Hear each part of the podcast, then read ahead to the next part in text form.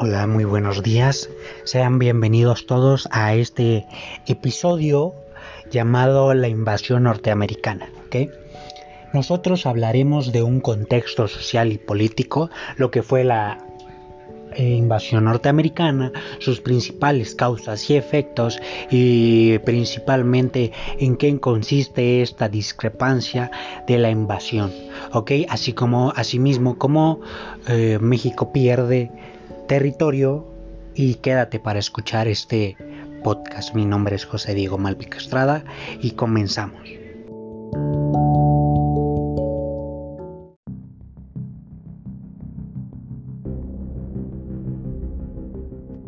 Arrancamos con nuestro tema. La invasión norteamericana tiene como auge o como principio en las políticas expansionistas de los Estados Unidos.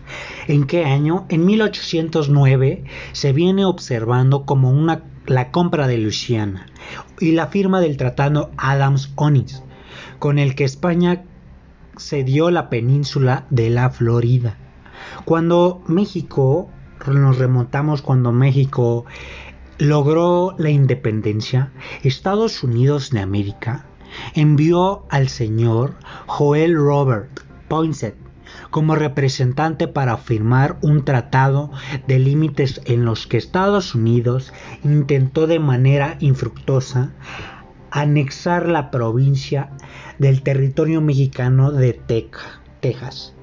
Posteriormente, se inicia un proceso de una ocupación llamada pacífica en los que miles de inmigrantes norteamericanos y agricultores se van estableciendo con o sin permiso de las autoridades mexicanas en esa región. En el año de 1823, con el permiso del gobierno mexicano, Stephen Austin comenzó a llevar inmigrantes a las regiones Texas. En 1829, el 25 de agosto, Poinsett ofreció 5 millones de dólares por el territorio de Texas. ¿Se les hace mucho 5 millones? ¿O se les hace poco para aquella época? Para mí se me hace bastante mal el querer por 5 millones vender miles y miles de hectáreas de kilómetros que posteriormente no le pertenecieron a aquel presidente de México venderlos.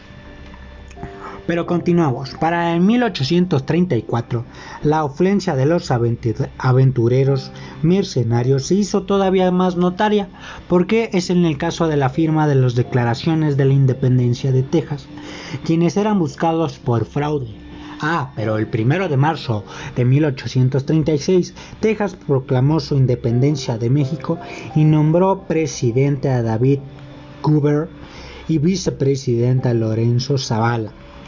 Después de firmar dicho tratado de Velasco en 1836, el gobierno norteamericano había apoyado militar y económicamente a los separatistas.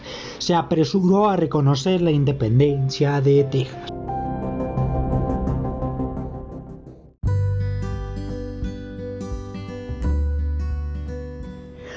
Me es un honor poderles platicar acerca de la invasión norteamericana y los distintos conflictos políticos y sociales que se dieron en aquella época.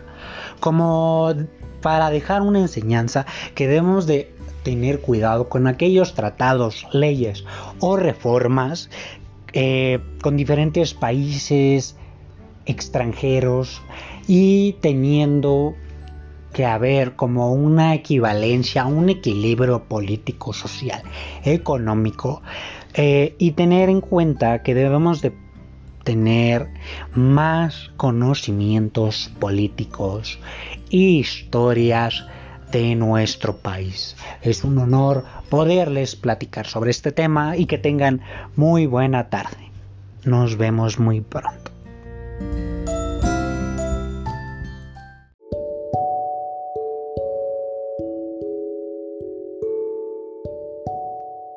Hola, muy buenos días.